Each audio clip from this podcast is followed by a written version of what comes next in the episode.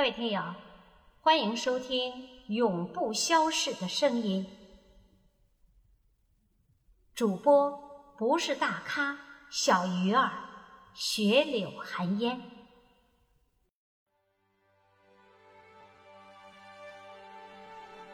一九四零年冬，凛冽的北风夹杂黄色的尘土，向着延安大地猛扑过来。在距离延安城以西十九公里的王皮湾村，两个响亮的声音打破了黎明的寂静。报告队长，播音员姚文毕业于延安女子大学，前来报道。报告队长，播音员徐日章今年十八岁。前来报道。抗日战争全面爆发后，党中央提出建立自己电台的想法，让全中国都听见党的声音。他们就是最早被派到黄皮湾村的女播音员。从大后方来到这儿，我第一眼看到的是荆棘丛生的山沟，寒冬的深夜，窑洞里的木炭盆。冒着几颗微弱的火星，里面的木炭被我们家里有天，天里有家，可夜里还是冻得直哆嗦。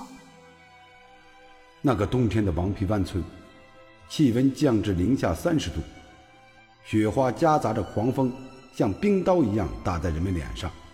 播音通讯在这条山沟里都成了大难题。有一天。我们都在等通讯员送来的稿子。他们在冰冻的沿河上趟着水过河，冰冷的河水混着冰碴，同志们的膝盖一大半儿都裂开了口子，深深地翻着肉，而他们依旧咬着牙将广播稿举到头顶，为的就是第一时间将广播稿送到我们的手里。即使条件再艰难。但革命之火在同志们手中传承不息。为了成功开播，无数人在这条曲折的道路上艰难前行。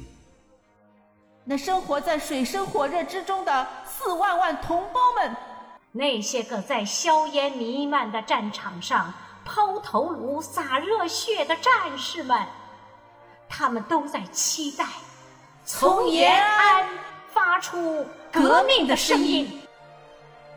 一九四零年十二月三十日，时间一分一秒接近晚上七点，播音室里所有人屏住呼吸，安静的整个屋子里，只听得见钟的滴答声和同志们砰砰的心跳声。大家调试设备，连接线路，汗水从额角渗出来，就像窑洞石壁上的水珠一样，在煤油灯下。闪闪发亮，在播音室内，我们攥紧拳头，反复念着要播出的内容；而在石油洞对面的清凉山上，同志们用单薄的身体抵抗着凛冽的狂风，他们呼喊着。三分钟后，一个响亮而振奋人心的声音从延安传向全国各地。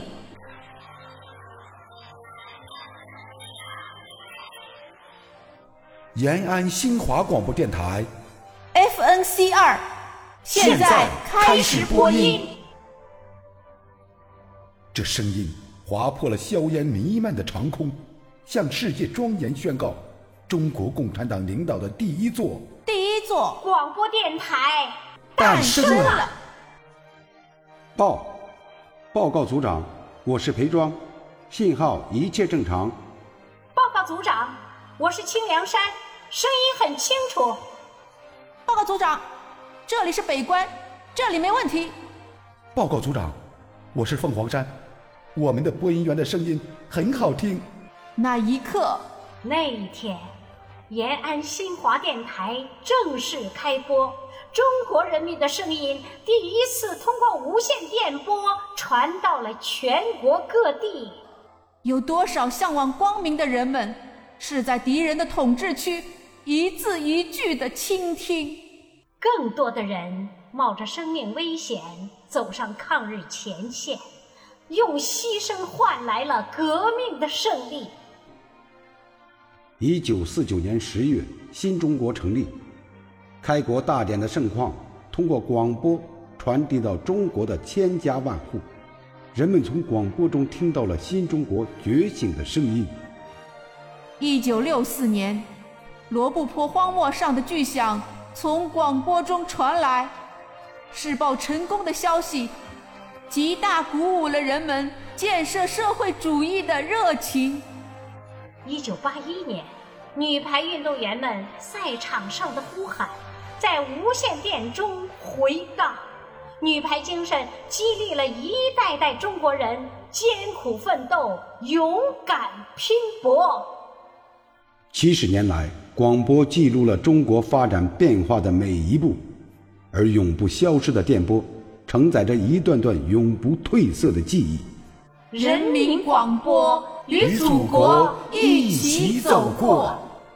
当时代的话筒传递到我们青年一代手中，让我们带着声音的温暖与力量，怀着民族的荣光与梦想，在新时代的征程上传递一段段永不消逝的声音。